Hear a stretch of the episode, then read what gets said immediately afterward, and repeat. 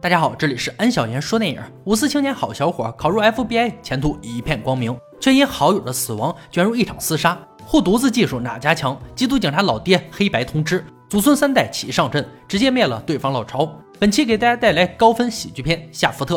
夏福特是一名缉毒警察，他侦查能力极强，对付犯粉的手段从不手软。只要有他在，这一代的快乐粉就难以畅销。就是这样一个令粉犯人们闻风丧胆的硬汉，在老婆面前却是无敌怂的一批。老婆复读机似的叫骂，他还不时还之以微笑。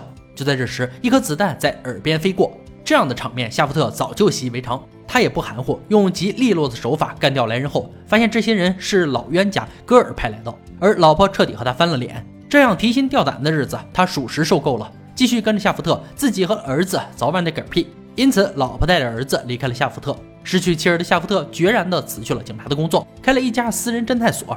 从此以后，夏福特再也没见过儿子。但是每年生日的时候，他都会给儿子邮寄礼物。从小的时候指环，到成年的小雨衣，再到黄色书刊，每次小夏收到礼物，脸上都是特大小的尴尬，更加感受到自己老爹有多么离谱。如今，小夏已经是联邦调查局的数据分析员，但是他好像没有遗传老爹的风流基因，对美女的搭讪总是不能很好的回应。不过，他和两个发小。拉里和莎拉的友谊却是钢筋混凝土合成的，牢不可摧。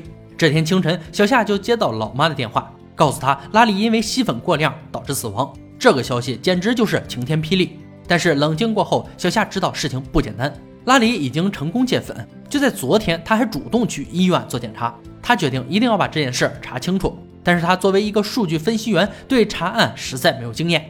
忙活一天，不仅没有得到任何有价值的线索。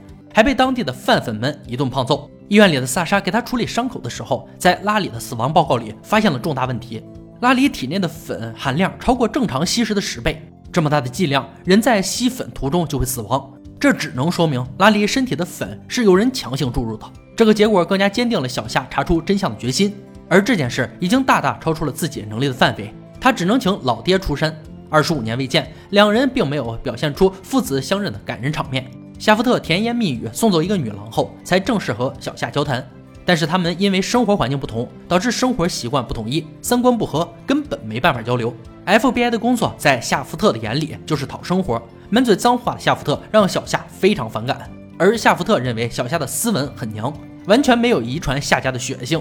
小夏说清楚来意后，老爹并不打算管这种小事，只是听到此事和一百三十九号街有关系。加之看到儿子额头的伤，决定出手。英雄不走寻常路，夏福特把老旧的破车开得像螃蟹一样横行霸道。来到一百三十九号，夏福特拎着一杆长枪闯入范粉的老窝，对着打了小夏的大胡子就是一枪。暴力血腥的护犊子，有这么个老爹也是不错的。但是小夏好像不这么认为。小夏没想到这条街的扛把子曼尼见到老爹撒丫子就跑，但是他的两条小短腿怎么会快过子弹？夏福特开枪逼停了货车。曼尼躲闪不及，撞了上去，在掰折曼尼两根手指后，得知拉里和一家互助会来往密切。离开前，夏福特向曼尼要了一百块钱，理由是曼尼弄脏了他的大衣。今天的经历让小夏颠覆了“父亲”两字的认知。别人的父亲都是亲亲抱抱举高高，自己的老爹满嘴都是妈的妈的你妈的。小夏多多少少有点后悔和他相认。随后，两人来到互助会，这里的员工大多都是退伍军人。而他们的工作就是帮助曾经吸粉的老兵做心理辅导，顺利完成退役到工作的过渡。主要收入靠海外任务中损坏的捐赠车辆，在这里翻修后再出售，所得利润全部用于康复计划。始于军人，服务于军人是他们的宗旨。拉里是这里的合伙人之一，这里的负责人告诉他们，自从拉里和清真寺的一个女孩恋爱后，就退出了互助会，开始复吸。但是以小夏的了解，拉里并没有复吸，也没有参加过任何教派。负责人所说的事情都合乎情理，但夏福特还是在一个男孩的眼神里发现了不对。从互助会出来后，已经是夜晚，夏福特把小夏送到夜总会。小夏很排斥这种空气中充斥着糜烂的地方，一直想要离开，直到两个美女来到他身边。哦吼，夏家的基因立刻得到了释放。几杯酒下肚，小夏和美女们打成一片。而夏福特意识到拉里的事情可能和戈尔有关，因为戈尔，夏福特妻离子散二十多年，这笔账夏福特一直想要算清楚。但是戈尔非常狡猾，总是在他的手上溜走。他和这里的老板是老熟人，拜托他帮忙关注互助会的动静。而醉酒的小夏和另一个客人发生冲突，一套行云流水醉拳将挑事者击败后，成了全场的焦点。酒后的德行和夏福特如出一辙，夏福特也对他刮目相看。谁知下一秒，他胃里的食物狂涌而出，喷了美女一身，形象尽毁。第二天，萨莎也加入了侦查，三个人来到清真寺，找到了和拉里谈恋爱的女孩。女孩的父亲本就不喜欢陌生人和女儿交谈，发现小夏是警方的人后，粗暴地把他们驱赶出来。随后，小夏利用自己的专业入侵清真寺的网络，发现一个叫梦幻超市的账户，在不久前给清真寺汇款五十万。顺着这条线索，两人来到了梦幻超市，而这里的老板娘是个硬茬子，小夏刚开口就被他一拳撂倒。但是在夏福特的枪口下，还是很老实的。女人告诉他，清真寺是社区的重要组成部分，梦幻超市经常向这样的社区捐款。这套回答滴水不漏，没有任何破绽。但是夏福特看着女人似曾相识，确定没有过肉体交流后离开了。回到家，夏福特还是觉得不对。他找到多年前的照片，发现她是戈尔的女人。戈尔在一九八零年把快乐粉引入一百三十九号街，成立了千面帮。从那以后，他就和夏福特上演了警匪大片，两个人的恩怨根深蒂固，一直到现在。小夏怀疑清真寺在帮戈尔运输快乐粉，拉里肯定是掌握了他们的把柄才被灭口。夏福特想继续跟踪女人，小夏却拿出了手机。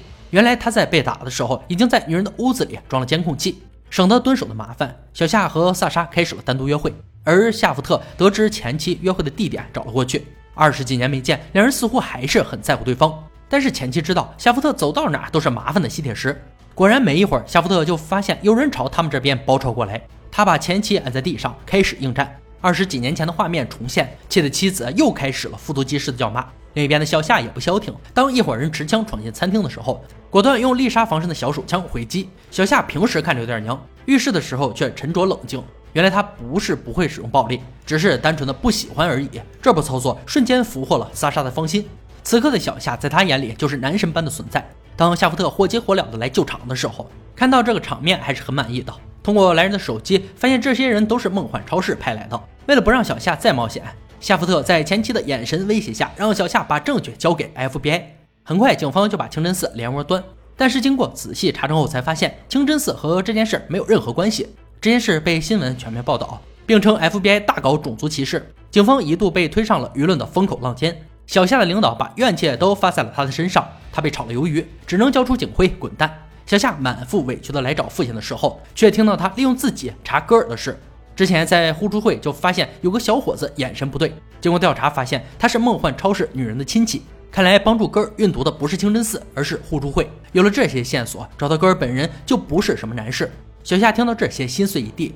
原来父亲从开始就不是单纯的想帮助自己，这让他非常失望，转身离去。夏福特反思了这些年对他们母子的失职，他是个好警察，却不是个好丈夫、好父亲。这更加坚定了找到戈尔的决心。他必须清除危险，才能保证他们的安全。不甘心的小夏带着萨莎来到互助会，想通过自己的力量查清楚。果然，他发现了大量毒品。而此时，由于风声比较紧，那个小伙子整日惶恐不安，打算自首。但是他的下场和拉里一样被灭口。小夏把这一切都用手机录了下来。离开的时候，因慌乱闹出动静被发现。此时不跑，小明肯定要交代在这里。就在小夏还在急于逃命的时候，萨莎被抓，对方逼迫小夏交出手机，软肋捏在别人手里，只能妥协。正打算把手机交出去的时候，夏福特开车冲了进来，但对方人质在手，不敢强攻，只能眼睁睁地看着他们把萨莎带走。经过这件事，小夏终于明白，父亲执意要抓的戈尔就是为了他安全，只有将这个定时炸弹拆除，他们一家才能团聚。两人已经把千面帮的运粉路线摸清楚，千面帮在暗中操作互助会。用损坏的车辆从阿富汗运粉，梦幻超市的女人负责洗钱。拉里一心想做正经生意，坚决反对并拒绝赃款。互助会得知拉里和清真寺女孩恋爱后，把五十万打到清真寺的账户。拉里还是不愿意同流合污，挡人财路的下场就是死。拉里被互助会杀害。有了这些证据，夏福特准备直杀戈尔的老巢。这次行动凶险无比，要准备足够的武器。